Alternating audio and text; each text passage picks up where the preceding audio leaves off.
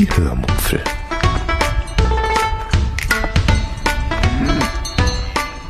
Aus dem Tagebuch einer Allgäuerin.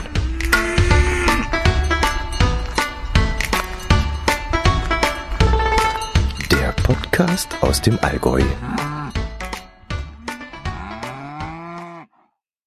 Hallo und herzlich willkommen zur 213. Episode der Hörmupfel. Heute erzähle ich euch von einem berühmten Mann, der im Jahr 2000 auf dem Kreuzfahrtschiff Queen Elizabeth II. starb, von einer Kamera, die ich beinahe gekauft hätte, und von einem Ausflug in die Stadt. Viel Spaß beim Hören. Ganz herzlich möchte ich mich bei all denen bedanken, die in den letzten Monaten durch meinen Affiliate-Link dafür gesorgt haben, dass ich wieder einmal einen Einkaufsgutschein von Amazon zugeschickt bekommen habe. Und dieses Mal bin ich sogar aus allen Wolken gefallen, denn das war ein richtig erklecklicher Betrag. Ich war so überrascht, dass es diesmal doch deutlich über die 25 Euro Auszahlungsgrenze lag, dass ich beinahe zu, sagen wir mal, unüberlegten Käufen verführt worden wäre. Der liebe Jens hat mir nämlich vor kurzem einen Amazon-Link zu einer ganz, ganz tollen 360-Grad-Kamera geschickt, die von sage und schreibe 349 Euro auf 89,98 Euro runtergesetzt worden war. Er hat mir in diesem Zusammenhang auch einen Link zu einem sensationell coolen Video geschickt, das er eben mit genau dieser Kamera angefertigt hat. Und das Video war so beeindruckend, dass ich wirklich beinahe schwach geworden wäre und mir diese Kamera auch gleich bestellt hätte. Ich bin wirklich mehrere Tage um diese Kamera herumgewuselt, äh, rein virtuell natürlich nur, um mich dann aber doch gegen Einkauf zu entscheiden. Ja, warum? Wenn ich unterwegs bin, habe ich eigentlich immer das Smartphone in der Hand oder ein Aufnahmegerät oder eine Ka äh, Kamera oder ein Notizblock. Irgendwas von den Dingen habe ich immer in der, in der Hand, um äh, für den Podcast Material zu sammeln, damit ich euch dann auf meinen Social Media Kanälen oder eben hier im Podcast Interessantes präsentieren kann. Wenn ich jetzt noch mit so einer 360-Grad-Kamera rumspiele, dann wird jeder Ausflug zu einem, ja, zu einer Forschungs, naja, eine Forschungsexpedition oder, oder ja, das wird einfach zu viel. Aber angemacht hätte es mich wirklich sehr, diese Kamera zu kaufen. Äh, aber andererseits bin ich dann auch wieder zu geizig und denke mir in diesem Moment, äh, jetzt haben sich deine Hörer so viel Mühe gemacht und haben über deinen Affiliate-Link eingekauft, haben extra dran gedacht und jetzt würdest du damit so leichtfertig einen Teil der Kamera finanzieren. Da kaufst du doch lieber etwas, was wohl überlegt ist. Okay, es würde euch ja in diesem Moment auch einen gewissen Mehrwert bringen, weil ich für euch vielleicht ein paar schöne 360-Grad-Aufnahmen von meiner Heimat, von den Bergen hier oder so machen könnte. Äh, ja, wenn man so sieht, dann wäre euer Geld da an dieser Stelle doch ganz gut angelegt gewesen. Ähm, ansonsten bin ich ja soweit gut ausgestattet. Mikrofon brauche ich nichts äh, Besseres. Das passt so. Mischpult habe ich auch. Damit bin ich eigentlich ausgestattet, um euch jede Woche einen anständigen Podcast auf die Ohren zu geben. Und mit so einer Kamera, da könnte ich ja vielleicht doch, pff, ja, jetzt komme ich schon wieder ins Grübeln. Klasse. Ähm, ja, da könnte ich ja doch vielleicht einen gewissen Mehrwert bieten. Also vielleicht hätte ich es doch kaufen sollen. Nein, mache ich nicht. Ich spare das noch. Und wenn wirklich irgendwann mal eine Anschaffung ins Haus steht, die eben hier in den Podcast gehen kann, dann mache ich das eben aus diesem Geld von diesem Affiliate-Link. Gut, ich wollte euch von einem Ausflug in die Stadt und einem berühmten Mann erzählen, der im Jahr 2000 auf dem Kreuzfahrtschiff Queen Elizabeth, Elizabeth, oh Gott, schwieriger, Elizabeth II starb. Ihr werdet sicherlich gleich gewusst haben, wer das war. Ich selbst wusste es nicht und habe es erst erfahren, als ich letzte Woche in Kempten war, um eine Ausstellung zu besuchen. Irgendwann im November, Dezember letzten Jahres habe ich nämlich mitbekommen, dass im Hofgarten in Kempten eine Ausstellung mit Werken von Friedensreich Hundertwasser sein soll. Und da ich ein Fan der Architektur Friedensreich Hundertwasser bin, wollte ich mir die Ausstellung dann anschauen. Seine Bilder naja, die gefallen mir schon irgendwie, allerdings eher die Bilder, die er so ab Mitte der 1980er Jahre angefertigt hat. Also ab der Zeit, wo es ihm finanziell schon sehr gut ging, er sich mit seiner Kunst ähm, auch sehr aktiv für die Umwelt einsetzen konnte und die verschiedenen Umweltorganisationen mit seinen Werken unterstützen konnte in der Zeit ähm, startete dann auch dieses äh, dieser Hundertwasser Bauboom und gerade in Österreich wurden da einige Gebäude in seinem Stil erbaut und das war so die Zeit, wo ich langsam das Interesse oder besser gesagt, das ist so die Zeit, die mich dann erst interessiert in seinem äh, Leben. Seine Gebäude sind es dann auch, die mir hauptsächlich äh, gefallen. Äh, ein Hundertwasserbild oder ein Hundertwasserdruck würde ich mir jetzt nicht unbedingt in die Wohnung hängen. Das muss einfach passen. Also da kann ganz schnell aus Kunst Kitsch werden. Für so ein 100 Wasserbild muss man einfach den gewissen Rahmen haben. Und äh, irgendwie so ein normaler Haushalt, wie wir ihn hier haben, eine X, äh, eine ganz normale X Quadratmeter Wohnung, ist für so ein Bild einfach nicht geeignet. Da braucht man einfach Raum und Eleganz dazu, sonst sieht das Bild einfach wie so ein abgetrenntes Kalenderblatt aus, das Lieschen Müller sich mit Tesa an die Wand geklebt hat und würde, ja, würde einfach kitschig und furchtbar aussehen. Und äh, da muss einfach die ganze Umgebung passen und vielleicht würde eine große Eingangshalle oder sowas dem Bild gerecht werden. Alles andere, wie gesagt, sieht dann eher aus wie ein großes Kalenderblatt. Ähm, die Gebäude, die nach seiner Gestaltung gebaut wurden, äh, gefallen mir wie gesagt sehr, sehr gut. Ob es das 100 Wasserhaus in Wien ist oder die Markthalle im, in Altenrhein am Bodensee oder das Wohnen unterm Regenturm in Blochingen und wie sie alle heißen, also diese Architektur von ihm gefällt mir ungemein und fasziniert mich auch sehr. Und deshalb dachte ich mir, schaue ich mir die Ausstellung in Kempten einfach mal an, um mich ähm, trotzdem irgendwie mehr mit seinen Bildern auch zu beschäftigen. Natürlich, klar, ich erweitere da gerne meinen Horizont. Und vor allem etwas mehr von dem Mensch Hundertwasser zu erfahren. Freundlicherweise durfte ich die Ausstellung dann auch kostenlos besichtigen. Regulär kostet die Eintrittskarte nämlich für Erwachsene 8 Euro, ermäßigt 6 und für Schüler und Studenten 4 Euro. Und ich war, glaube ich, circa anderthalb Stunden in der Ausstellung. Und ich denke mal, das ist so eine Zeitangabe, die auch für andere Besucher zutreffen könnte. Die Ausstellung zeigt dann eine Auswahl an Originalgrafiken, zum Beispiel Siebdrucke oder japanische Holzschnittdrucke und auch Offsetdrucke. Was ich äh, auch in diesem Zusammenhang dann ganz toll fand, war, dass man da auch relativ nah an die Bilder herangehen konnte um die verschiedenen Schichten im Siebdruck genauer anzuschauen. Und trotzdem hängen die Bilder dann auch so, dass man auch noch ein paar Schritte zurückgehen kann und ein bisschen weiter entfernt davor stehen bleiben kann, um sie sich in, ja, um sie in der ganzen, in der Gesamtheit anzuschauen und ähm, ja, genießen zu können. Bei dem einen oder anderen Bild, wo bis zu 20 Farben verwendet wurden, und das ist für Siebdruck und gerade für Holzschnittdruck außergewöhnlich, bin ich dann doch mal ein bisschen länger vor dem Bild gestanden und habe mir den Aufbau dann genauer angeschaut. Neben den Bildern hing dann immer so ein kleines Schildchen mit dem Namen des Bildes und hier war ich dann meist sehr irritiert, denn die Namen der Bilder hatten in meinen Augen so gar nichts mit dem zu tun, was ich auf dem Bild sah. Ähm, bei dem Bild der Nachtzug zum Beispiel habe ich äh, alles Mögliche gesehen, nur eben kein Zug. Also meine Fantasie ging davon irgendwelchen gestapelten Särgen über einen Containerhafen in Hamburg bis zu irgendwelchen Seelen, die in einem sozialen Wohnungsbau gefangen sind. Also da habe ich wirklich äh, mehrmals hingucken müssen und habe immer noch nicht den Nachtzug entdeckt.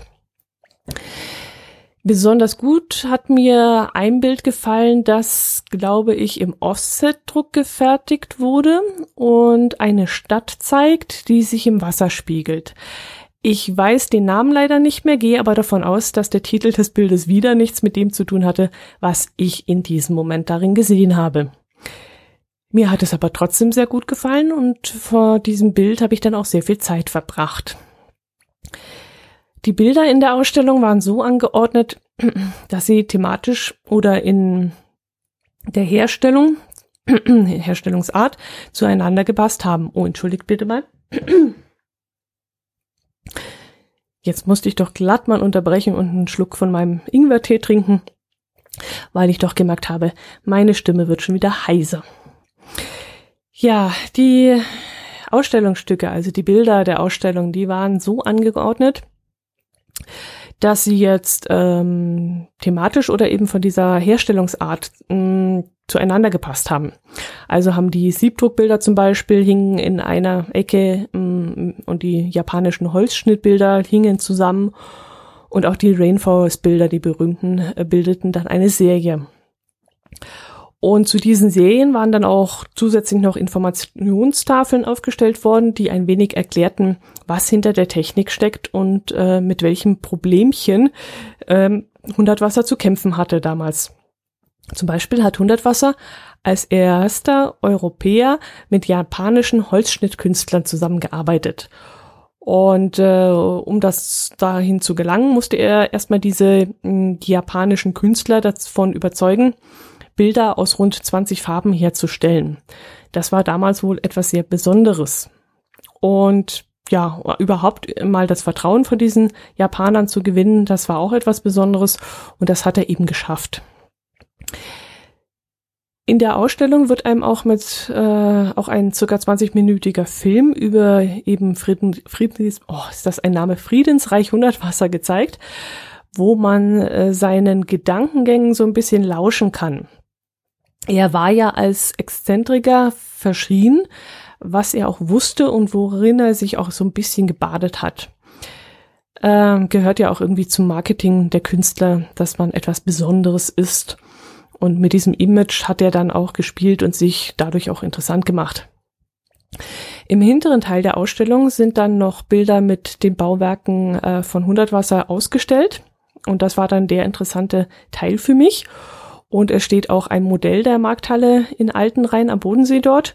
Und ganz zum Schluss gibt es dann auch noch die Möglichkeit, so Merchandising-Produkte zu kaufen, wie Regenschirme, Drucke, äh, Postkarten und solche Dinge. Bei den Drucken kann man dann so 59 Euro ausgeben, aber man kann auch 1600 Euro ausgeben, wenn man das nötige Kleingeld dafür hat was habe ich als Beispiel? Ich glaube, ein Regenschirm hat dann auch irgendwas um die 60 Euro gekostet, wenn ich das richtig in Erinnerung habe. Das hätte man dort also auch kaufen können. Ich habe jetzt nicht alles erwähnt, was man in der Ausstellung sehen kann. Ähm, ist ja auch klar, ihr sollt ja auch trotzdem noch etwas Neues entdecken können, wenn ihr dorthin geht. Man erfährt, wie gesagt, auch vieles aus äh, 100 Wassers Leben und lernt diesen Menschen auch mh, hm, besser kennen, als man das jetzt so im ja durch Informationen im Internet herausfinden kann. Und es war auch viel dabei, was ich zum Beispiel noch nicht gewusst habe und was ich wirklich irre interessant fand. Ich selbst habe Hundertwasser ja nicht mehr bewusst erlebt. Er ist zwar erst im Jahr 2000 gestorben, aber mein Interesse war damals noch nicht geweckt.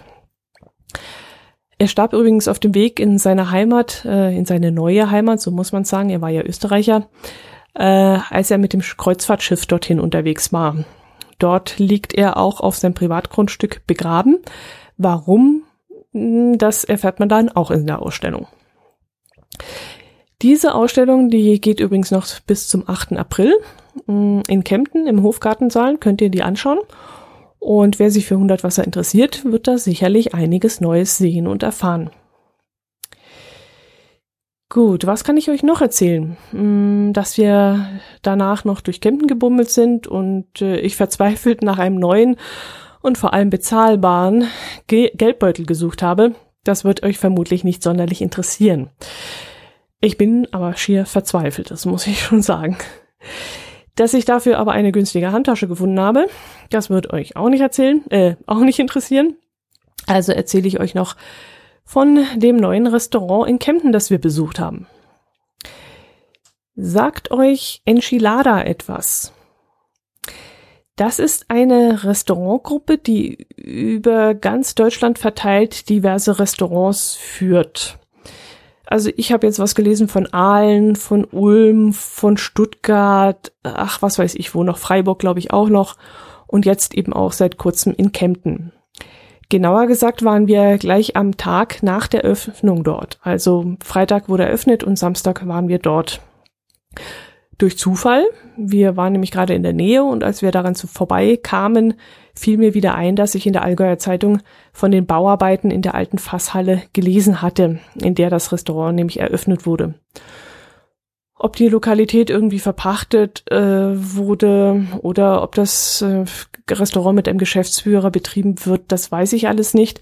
Da habe ich mich nicht eingelesen, aber es steht wohl ein einheitliches Konzept dahinter. Ähnlich wie bei Maredo und Barfüßer und so gibt es nämlich Enchilada überall in Deutschland mit dem gleichen mh, mm, ja, Gastronomie-Rezept, äh, Konzept. Bei Enchilada gibt es, äh, ja, was gibt es? Es gibt mexikanisches Essen wie Burritos und Fajitas und Burger und Steaks und solche Sachen. Das Restaurant befindet sich, wie gesagt, in der alten Fasshalle, die dadurch eigentlich auffällt, dass sie sehr, sehr hoch ist. Also ich habe irgendwas gelesen von ungefähr sechs Meter. Und das ist eine Fasshalle, die dem ehemaligen Allgäuer Brauhaus gehört hat und die wurde eben komplett neu gestaltet. Als wir dort waren, roch es sogar noch nach frischem Holz und Farbe und auch von den neuen Polstern ging ein sehr neuer Geruch raus, ein sehr frischer. Und ja, das Ambiente, das würde ich jetzt mal als modern und stylisch bezeichnen, sehr hip, trotzdem auch gemütlich. Aber der extrem hohe Raum ist halt auch sehr hellhörig und die vielen Gäste, die an diesem Abend dort in dem hallenartigen, riesigen Gastraum saßen, machten da natürlich einen Höllenlärm. Im hinteren Bereich gibt es auch noch Sitzmöglichkeiten und dort schien es meiner Meinung nach schon ruhiger gewesen zu sein. Als ich mal zur Toilette gegangen bin, kam ich dort entlang und ich fand irgendwie, dass es dort doch ein bisschen kuscheliger war und äh, es saßen auch wesentlich weniger Gäste dort. Das Personal hatte die meisten Gäste vorne in dieser extrem schallempfindlichen Halle platziert und im hinteren Bereich war es dann wesentlich ruhiger. Die mexikanische Karte, muss ich ehrlich sagen, die, ja, die überfordert mich immer ein bisschen. Ähm, ich bringe die ganzen Maisfladen, die es dort immer gibt, ziemlich durcheinander. Also ich unterscheide irgendwie die Burritos nicht mit den, ja, Nachos kriege ich noch hin, aber da gibt's noch mal so eine Sorte und da weiß ich immer nicht, was was ist. Dieses Mal habe ich äh, drei sogenannte Mini-Burritos bestellt die einmal mit Pulled Chicken, Gemüse und Gouda, einmal mit Chili con Carne und Reis und einmal mit Schafskäse und Gemüse gefüllt waren. Dazu gab es ein kleines Schälchen Salat und drei verschiedene Dips. Als mein Gericht kam, dachte ich in dem ersten Moment erstmal, das sieht ja ziemlich übersichtlich aus. Aber für 10 Euro, 10,80 Euro oder 10,60, was das jetzt gekostet hat, fand ich es trotzdem in Ordnung. Die Burritos waren dann aber auch sehr nett angerichtet worden und die Füllungen, die schienen auch frisch zubereitet worden zu sein. Und äh, ja, die Füllung schmeckte zwar etwas fad, aber dafür waren die beigestellten Dips sehr, sehr, sehr, sehr, sehr lecker und super gewürzt. Und die peppten dann diese Burritos ordentlich auf. Wären die Burritos, Burritos jetzt auch noch kräftig gewürzt gewesen, wäre das alles zu kräftig geworden. Also das gesamte Gericht war schon gut aufeinander abgestimmt und passte schon sehr. Hätte vielleicht ein bisschen wärmer sein können, ja, okay. Aber ich fand es wirklich sehr lecker. Getrunken habe ich ähm, eine Spezi. Das war in Ordnung. Dafür, dass die dort leider nur Pepsi haben, womit ich ja gar nicht klarkomme. Ich mag Pepsi nicht. Fand ich die Spezi allerdings sehr lecker. Ich hatte aber auch einen Riesenbrand. ich hatte den ganzen Tag noch nichts getrunken und habe die 0,4 Liter dann auch innerhalb von Minuten weggetrunken gehabt. Es gibt aber wohl auch irgendwie so hausgemachte Limonaden, wie zum Beispiel Erdbeer mit Binze, glaube ich. Das ist sowas ähnliches habe ich gelesen. Aber da habe ich mich nicht angetraut. Also vielleicht probiere ich sie beim nächsten Mal, wenn wir wieder mal dorthin gehen. Ähm, aber da war ich mir nicht so sicher, ob die vielleicht zu süß sind. Nach dem Essen habe ich noch einen Kaipi getrunken, der lecker war, aber nach mehr aussah, als wirklich im Glas schlussendlich war. Zwischen 17 und 20 Uhr ist da dann auch Happy Hour. Da kosteten diverse Drinks, wie auch zum Beispiel dieser Kaipi, den ich getrunken habe, nur 5 Euro. Aber wie gesagt, ich habe da ein riesen Glas bekommen und im Grunde war nicht allzu viel drin. Das meiste bestand aus gecrushtem Eis. Mein Herz allerliebster hat so einen Edelfleischburger gegessen, der verdammt teuer, aber auch verdammt lecker war. Das Fleisch war wirklich von einem ganz edlen und leckeren Rind. Ich durfte auch mal kosten und hätte in diesem Moment meinem Herz allerliebsten am liebsten das Fleisch aus der Hand gemopst. So lecker war es. Also wirklich fantastisch. Das, da hast du so richtig das Fleisch geschmeckt und wirklich, ja, da, das war wirklich sehr, sehr gut. Jo, alles in allem fand ich, wie gesagt, das Essen sehr gut, wobei ich beim nächsten Mal aber trotzdem wieder zu dem anderen Mexikaner in Kempten gehen würde. Und das klingt jetzt vielleicht in euren Ohren etwas seltsam. Da schmeckt mir wirklich alles sehr lecker und trotzdem gehe ich woanders hin. Also was erzählt die dort eigentlich jetzt da? Äh, jetzt ist sie ganz verwirrt. Naja, es war halt dort ziemlich laut in der Halle. Und das Essen war zwar sehr, sehr gut, aber irgendwie auch eher so Systemgastronomie, also so Einheitsbrei. Und beim anderen Mexikaner, den wir hier in Kempten haben, der ist halt, da ist das Essen irgendwie bodenständiger, eher so Hausmannskost.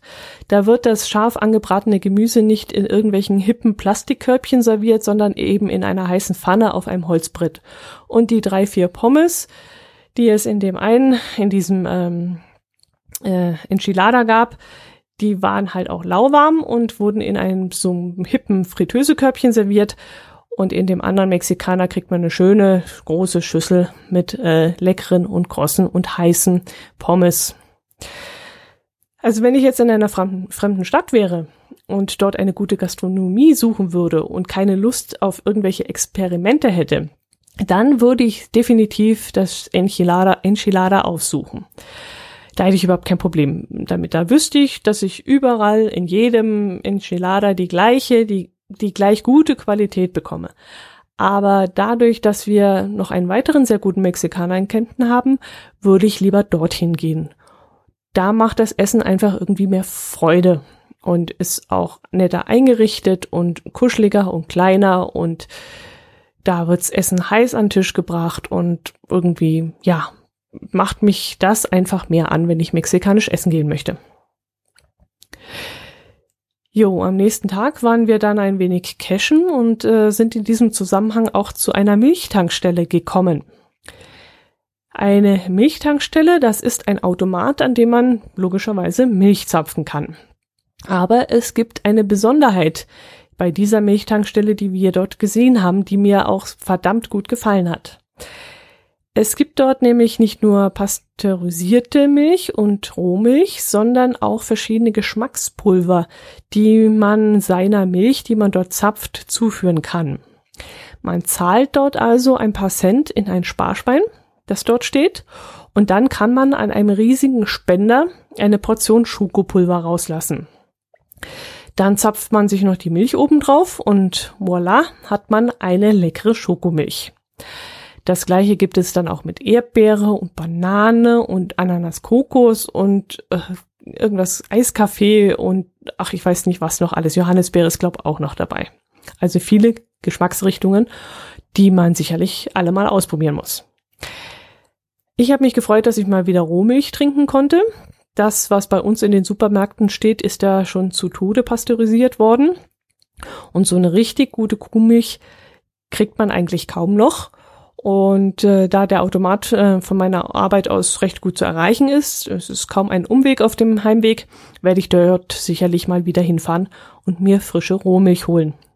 Im Winter ist das natürlich noch einfacher, weil es im Auto dann nicht so heiß ist und die Milch dann auch heil nach Hause kommt, aber im Sommer wird es dann vielleicht sogar bisschen schwieriger werden.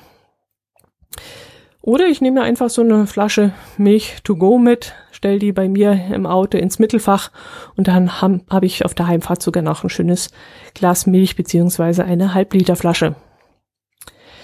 Gut, das soll's gewesen sein, dass wir mit unseren Köpfen zurzeit viel in unserer Wohnungsrenovierung feststecken und äh, von einem Handwerker zum nächsten springen müssen, brauche ich euch sicherlich nicht zu erzählen, denke ich. Ähm, Küche steht soweit. Im Moment kämpfen wir an der Badezimmerfront. Außerdem warten wir noch auf ein Angebot des Fensterbauers. Zurzeit haben wir unter der Woche immer so zwischen zwei und drei Terminen in dieser Richtung. Und am Wochenende sind wir dann auch immer fleißig unterwegs in irgendwelchen Baumärkten und Ausstellungen. Am Sonntag zum Beispiel waren wir in der Badausstellung eines ähm, Händlers, der auch am Wochenende die Ausstellung geöffnet hat. Das mag ich normalerweise nicht, denn äh, ich finde, sonntags muss äh, kein Laden geöffnet haben.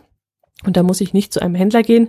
Aber diesmal blieb mir wirklich nichts anderes übrig, denn wir wissen zurzeit echt nicht, wie wir die Zeit richtig einteilen können, um alles unter einen Hut zu bringen.